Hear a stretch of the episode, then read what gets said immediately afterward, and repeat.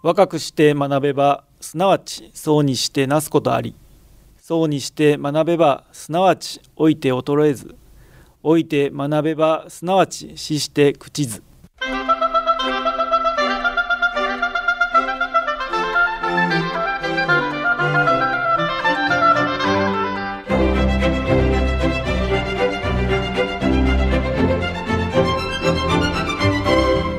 兵庫ラジオカレッジ。朝の川柳。食卓の五脚の椅子に老い二人。食卓の五脚の椅子に老い二人。小堀隆夫。昔は5人家族だったんでしょうか。みんなで食事をしていましたが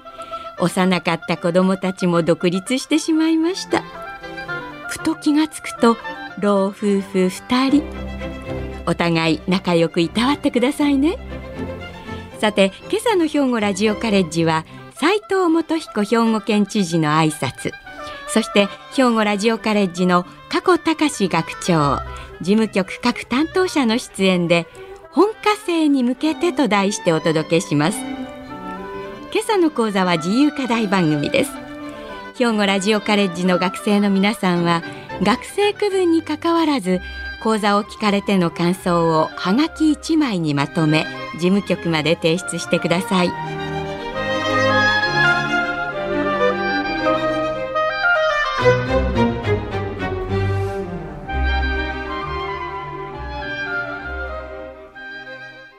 おはようございます。兵庫ラジオカレッジ学長の加古です。今朝は本科生に向けてと題して本科生が学習を始めるにあたっての注意点などを中心にラジオカレッジ事務局の担当者からの説明を交えてお送りします。まずは新しく本科生になられた皆さんへ斉藤元彦兵庫県知事からの挨拶です。ようこそ兵庫ラジオカレッジへ。本講座はさまざまな分野で活躍をされている著名な講師陣により多彩な講義が展開されます。皆さんこの1年元気に楽しみながら学びを深めてください。5月8日から新型コロナの感染症法上の位置づけが緩和され本当の意味でのウィズコロナ時代を迎えます。また一方人口減少などの構造的変化のスピードが増しており先の見えづらい時代になっています。こうした変化に臆することなく地域の活力につなげていく必要があります。特に2025年の大阪・関西万博まで2年を切りました。本県では地域の地場産業などを体験型のパビリオンに見立てた兵庫フィールドパビリオンを全県で展開しています。私自身も現地に積極的に足を運んでいます。豊岡ではカバンの端材を利用した小物作りやコウノトリの野生復帰に向けた取り組み。西宮では名水宮水を使った伝統と革新の酒造り。三木では震災の経験を生かした防災体験。丹波では発酵文化と有機野菜を組み合わせたアクティビティや丹波焼きの巻き入れなど地域の方々との意見交換を通じてそれぞれのポテンシャルや熱意を肌で感じています。兵庫が誇る取り組みを国内外に発信するとともに地域の持続的な人の流れを生み出す普遍的なコンテンツとして根付かせていく。それがフィールドパビリオンです。万博のさらにその先を見据え兵庫の持続的な発展につなげていきます。皆様もぜひ各地に足を運び兵庫の魅力に触れてみてください。春の選抜高校野球大会では報徳学園が逆転の報徳の真骨頂を見せ準優勝しました。続く女子大会でも神戸弘陵学園が見事優勝するなど兵庫県勢が全国の舞台で躍動し大きな感動とともに諦めないことチャレンジすることの大切さを教わりました。皆さんも強い向上心を持ってこのラジオカレッジに挑戦されました。ここでの学びや経験を生かしてそれぞれの地域で元気に活躍いただきたいと願っています。皆さんの活躍を心から期待しています。兵庫県の斉藤元彦知事でした。続いてテキストの編集を担当しています三谷昭夫学科主任からお話をいたします。学科主任の三谷です。主にテキスト編集を担当しております。よろしくお願いします。今からテキストについてお話をさせていただきます。もしお手元に5月号の放送テキストがございましたらそれをご覧いただきながらお聞きください。テキスト1ページ下の段目次の左側に6月号は5月29日月曜日の発送予定ですと書かれています。このように毎回次のテキストの発送予定日を掲載します。郵便事情が悪くお手元に届くのが遅い場合もありますがこの発送日を大きく過ぎてもテキストが届かない場合は事務局までご連絡ください。なお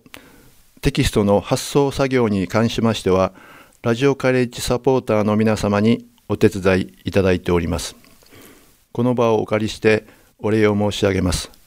本当にありがとうございます。次に、心のこだまについてお話しします。皆様が講座を聞いて感じられたことを感想文にして、はがきやメールで提出していただいたものがここに掲載されます。ラジオ講座を聞くにあたっては講義の内容を要約した放送ノート。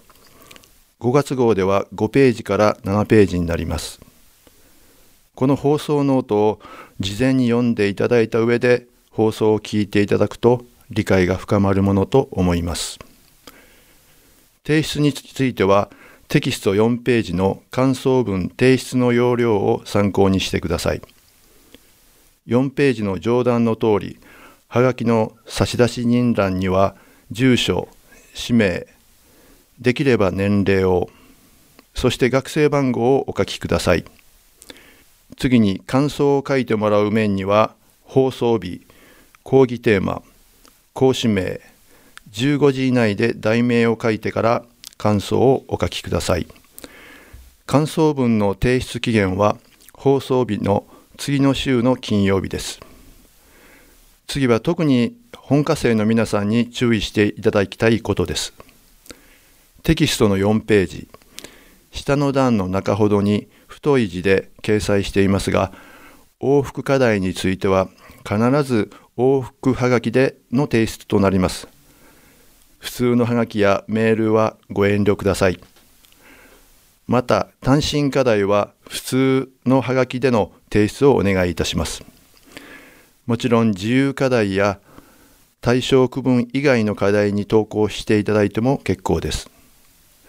ただし、終了証書が与えられる10回以上の提出回数にカウントされるのは、本科生往復課題と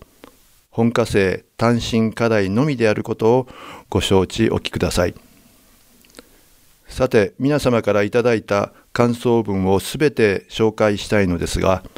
残念ながらページ数に限りがあり、すべての作品を掲載することはできません。移植講師の先生方に呼んでいただき、年齢、地域等も考慮しながら、紙面の許す限り、できるだけ多くの感想文を紹介させていただきます。また、掲載するにあたり、趣旨が変わらない程度に文章を変更させていただいたり、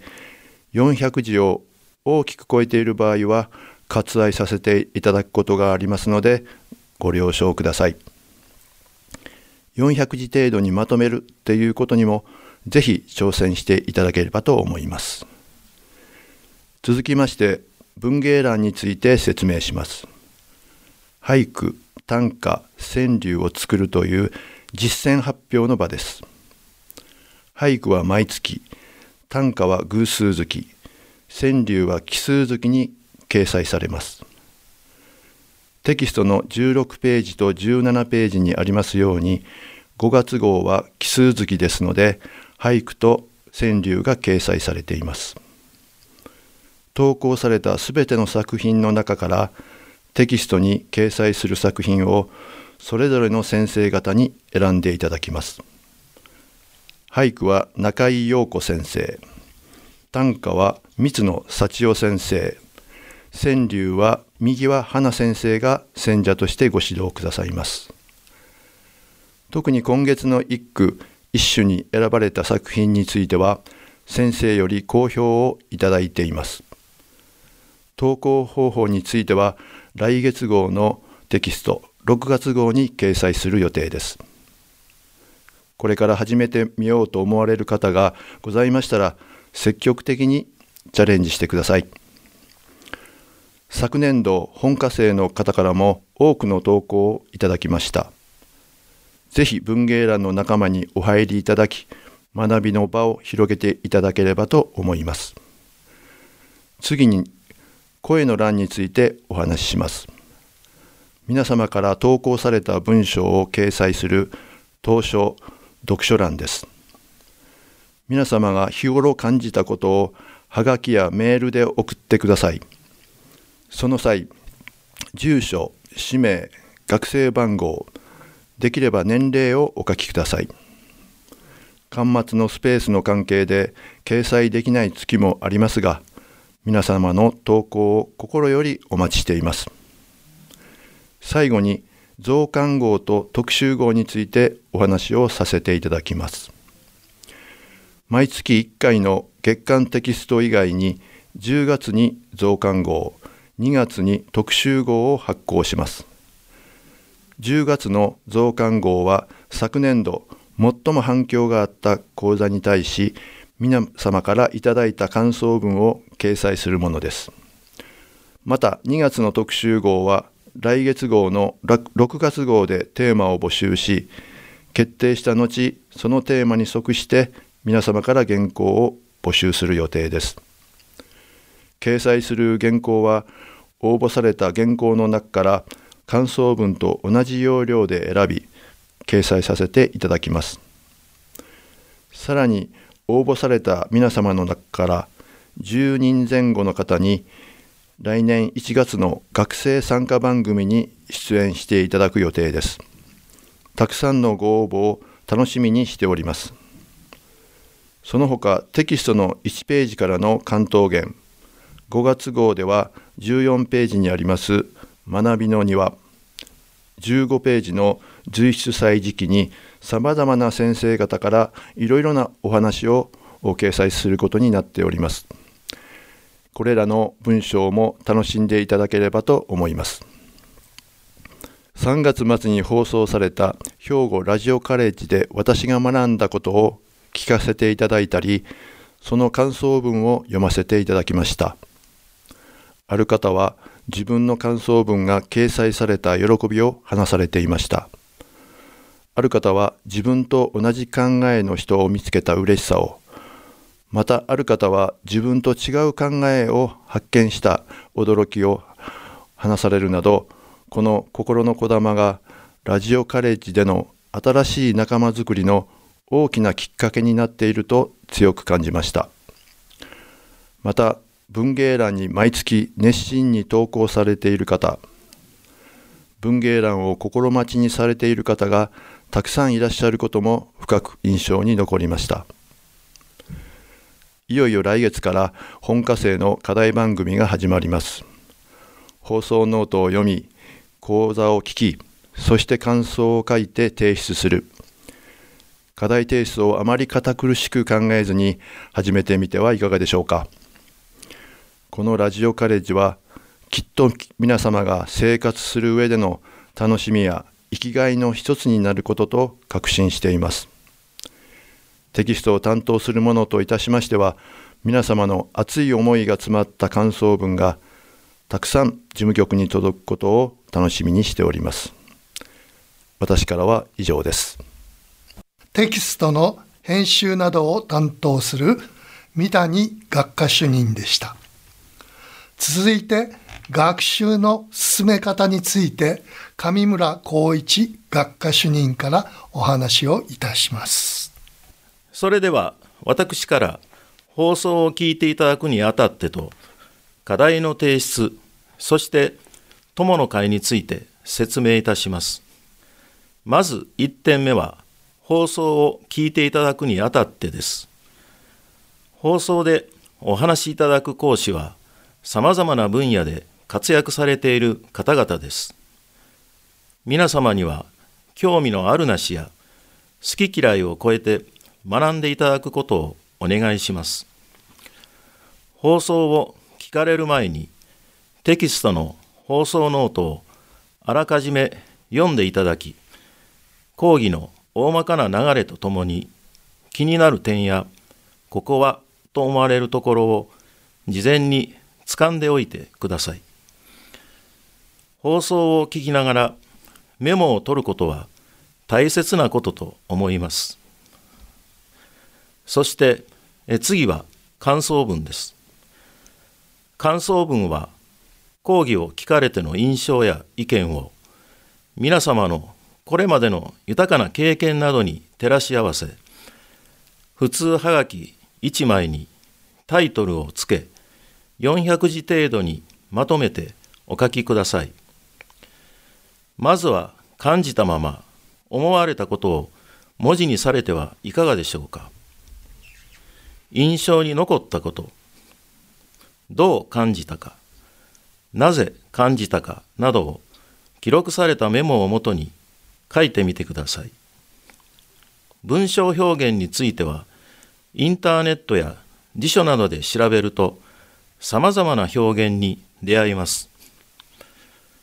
回数を重ねるうちに次第に行数も増え、書くことが楽しくなってまいります。感想文を書き上げれば、放送があった次の週の金曜日までにポストに入れてください。放送は生きがい創造協会やラジオ関西のホームページなどのインターネットを利用すると何度も聞いていただくことができます。ただし、放送の中には、講義の内容や使用されている曲の著作権の関係で、インターネット上ではもう一度お聞きになれない場合がありますので、ご容赦ください。2点目は、課題感想文の提出についてです。番組予定表の備考欄右端に自由、往復、単身、生涯の文字が書いてあります。このうち本科生対象の課題番組は丸で囲んだ往復と単身です。往復は往復はがきを使って感想文を提出していただく往復課題番組です。返信用のハガキでラジオカレッジの講師から感想文に対する公表を送らせていただきます。これは本科生だけの学習内容で6月3日の放送がその1回目となります。単身は普通はがきを使って感想文を提出していただく単身課題番組です。往復と単身の課題番組は年間で合計18回予定しています。そのうち10回以上感想文を提出することで本科生を終了することができ、終了証書を授与いたします。また、障害聴講生の皆様を対象とした課題番組は、生涯と2文字で記載しています。年間17回のうち11回以上感想文を提出すると努力賞を贈呈いたします。さらに自由の2文字で記載している番組はすべての学生の方どなたでも感想文を提出できる自由課題番組です。しかしながら自由課題番組は本科終了や努力賞の対象とはなりません。また、往復課題を除いて、電子メールによる課題提出をしていただいて構いません。その際はメールの本文に感想を直接入力して送ってください。なお、必ず400字程度の字数のご確認をお願いします。また、感想文を別のファイルで作成し、添付ファイルとして送られても受け付けられませんのでご注意ください。3点目は友の会についてです。県内には現在24の地区で友の会が組織されています。兵庫ラジオカレッジに在籍されている方の多くがお住まいの市や地域でそれぞれの友の会に入られています。学生の皆さんはぜひ友の会に入会され、研修会や会報の発行など、さまざまな活動や行事を通して交流の輪を広げていただきたいと思います。この度、入学された本科生をはじめ、まだお入りいただいていない学生の皆様には、ぜひ友の会へのご入会をお勧めいたします。それでは、この1年間、兵庫ラジオカレッジで学びを広げ、そして深めていただきますようお願いいたします。学習の進め方について、上村学科主任からの説明でした。続いて、これからの行事について、花本博参与からお話をいたします。それでは、私から本年度の行事についてご紹介いたします。まず、6月2日金曜日に、新たに本科生、障害聴講生となられた方の開講式ともいえる第1回中央スクーリングを開催します。移植講師や職員の紹介、学習方法の説明に加え、4月の放送にご出演いただいた桜井良子先生の講義も予定しております。会場は東加古川にあります稲美野学園大講堂で行います。申し込み方法は5月号テキストの19ページに掲載していますので参加をご希望される方ははがきまたはメールで事前に申し込みをお願いします。また、9月には7日木曜日、8日金曜日の予定で、第2回中央スクーリングを同じく稲美野学園で開催します。長年在籍しておられる方々の表彰や、ラジオ講座にご出演いただいた講師から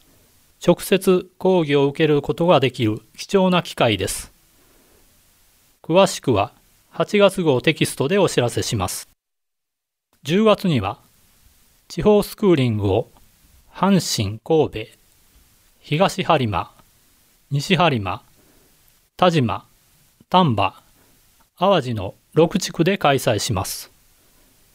それぞれの日程や会場は9月号テキストでお知らせします。そして11月頃には研修旅行を予定しています。当ラジオカレッジでもおなじみの田辺誠先生と行く日帰りの研修旅行です。毎回多数のご参加をいただいておりますが、感染状況等を踏まえながら、行き先や実施日を調整の上、開催準備を進めてまいります。最後に、本年度の締めくくりの行事となる春の集いを来年3月8日金曜日に開催する予定です。本科生の修了証書授与式と障害聴講生への努力賞贈呈式を行います。詳しくは2月号テキストでお知らせします。以上、ラジオカレッジの主な行事をご紹介しましたが、新型コロナウイルスの感染状況などにより、実施内容が変更または中止となる場合があります。その都度テキストでお知らせしますので、ご確認の上、ぜひご参加いただきますようよろしくお願いします。皆様とお会いできるのを職員一同楽しみにしております。本年度の事業について花本参与からの説明でした。最後に私過去から少し補足をさせていただきます。私は年間計画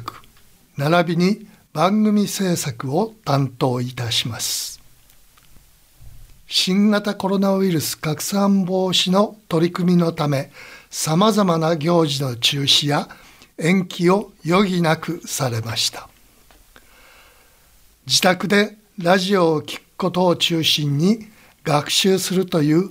コロナに強いラジオカレッジなのですが、人のたくさん集まる行事については密を避けるという意味合いから学生の皆さんにご迷惑をかける結果となってしまい大変申し訳なく思っております。5月8日以降、ウィズコロナへの方針を変更し、皆様と共に頑張っていきたいと思います。ところで、ラジオ講座は皆さんよく聞こえていますでしょうか？インターネットの環境がある方は、ラジコとか、教会のインターネット配信をご利用ください。また、実費をいただいて CD に録音してお送りする制度もありますのでご活用ください。さて、いよいよ6月3日から課題番組が始まります。北原由紀先生の賢い女じゃないけれどで本科生対象の往復課題番組です。本科生の皆さん、往復はがきをご用意の上、楽しみにお待ちください。最後に、本科生は終了するため、また、障害聴講生は努力賞を受賞するために、感想文の提出を心がけてください。体調にも気をつけて、1年間挑戦していただきたいと思います。それでは、この1年、皆さんにとって充実した年になりますようお祈りいたします。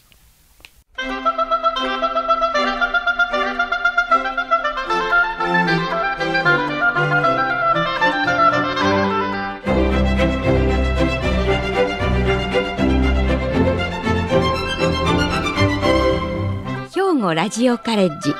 朝は本科生に向けて。斉藤元彦兵庫県知事の挨拶。兵庫ラジオカレッジの加古隆学長及び事務局各担当者でお届けしました。来週はピアニストで作曲家の竹中誠さんで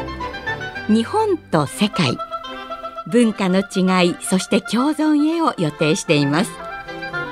この番組は兵庫県生きがい創造協会の提供